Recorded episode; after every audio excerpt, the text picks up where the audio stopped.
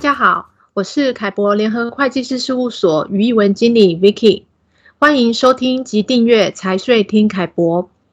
大陆近期推出许多财税的管控新规，可能会造成一些企业经营成本、经营成本或税负的增加。另外，受疫情影响，远距离管理成为常态。对大陆公司日常的管理，又有哪些应该要注意的事项呢？今天我们就请到凯博联合会计师事务所黄慧婷会计师来跟大家分享一下近期大陆有哪些管控新规，以及集合大陆公司时要注意的事项。Vivian 你好，Vicky 你好，各位听众大家好。是的，这两三年呢，大陆确实推出很多财税的新规，比如说在二零一九年开始实施的个人所得税法，把薪资所得、劳务报酬所得。稿酬所得，嗯，还有特许权使用费所得呢，都列入综合所得，在每年六月底之前要进行个人所得税的汇算清缴。每个居民个人呢都能申请个税的 APP，在 APP 上面透过大数据的整合，每个人的任职信息还有所得信息都非常的清楚，要做汇算清缴也很简便哦。那另外，之前我们所熟悉的外籍个人免税优惠补贴，还有一次性奖金单独课税的优惠三年的过渡期，也将在今年年底，二零二一年底到期。明年开始呢，大家的个税可能就会增加，企业及员工要做好心理准备，或提早做一些应应哦。那大家也可以参考我们之前发布的一些凯博观点，会有比较详细的介绍。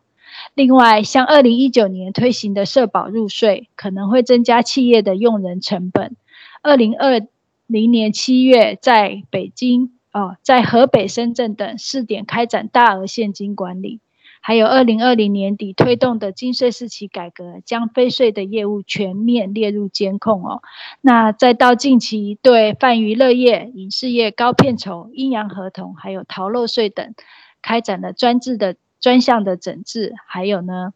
对加强呃网络主播等文娱行业的税收管理哦，这些等等都可以看出大陆这几年在广泛运用互联网、云计算、大数据，还有人工智慧等这些前沿的技术下，各种逃漏税呢都将无所遁遁形哦。那个人的所得税和企业要如何来合规的经营，善用优惠的政策，就更显重要了。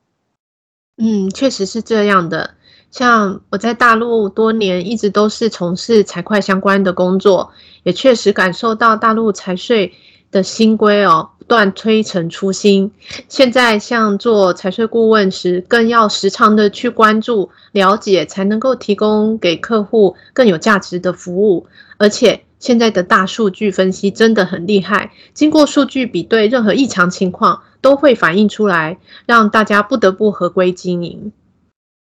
是的，大家都知道呢，在大陆是开公司容易，关公司难呢、那难呢，是难在经营过程当中、呃，有些公司因为省税，会做了一些不合规的操作，那使得公司日后一旦有被并购的机会，或者是要转让清算的时候，都将面临巨额的税务风险。嗯，无法一刀切来清理账上的账务哦。那也有些企业因为不清楚税务的相关规定，而丧失了一些抵税的权利，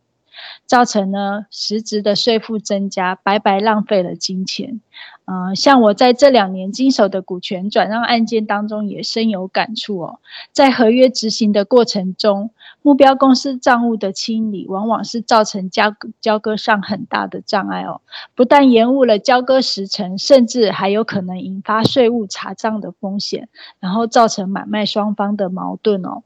另外呢，像现在受到疫情的影响，许多老板或者台干可能无法长期待在大陆亲自管理，只能透过远距检视资料及沟通。所以呢，定期的更新了解大陆相关的财税管控新规，定期的让专家检视，协助来检视大陆公司的账务、税务问题，或者是呢委托会计师进行稽核盘点等等哦，这些才能及早发现问题，及早来做应应。使得公司在合规经营的同时，又能够降低税负的风险及负负担哦。我们在这个月十二月九号啊，也就是下周四的下午呢，针对大陆税务新知还有稽核实务，有开了一场一个小时的线上讲座。那当中会有一些详细的讲解哦，有兴趣的朋友也欢迎报名参加哦。哦，那真是太棒了！谢谢 Vivian 今天的分享，也请大家定期关注我们的凯博观点，上面会有我们线上讲座资讯以及更多更详尽的文章分享。谢谢大家今天的收听，再见，再见。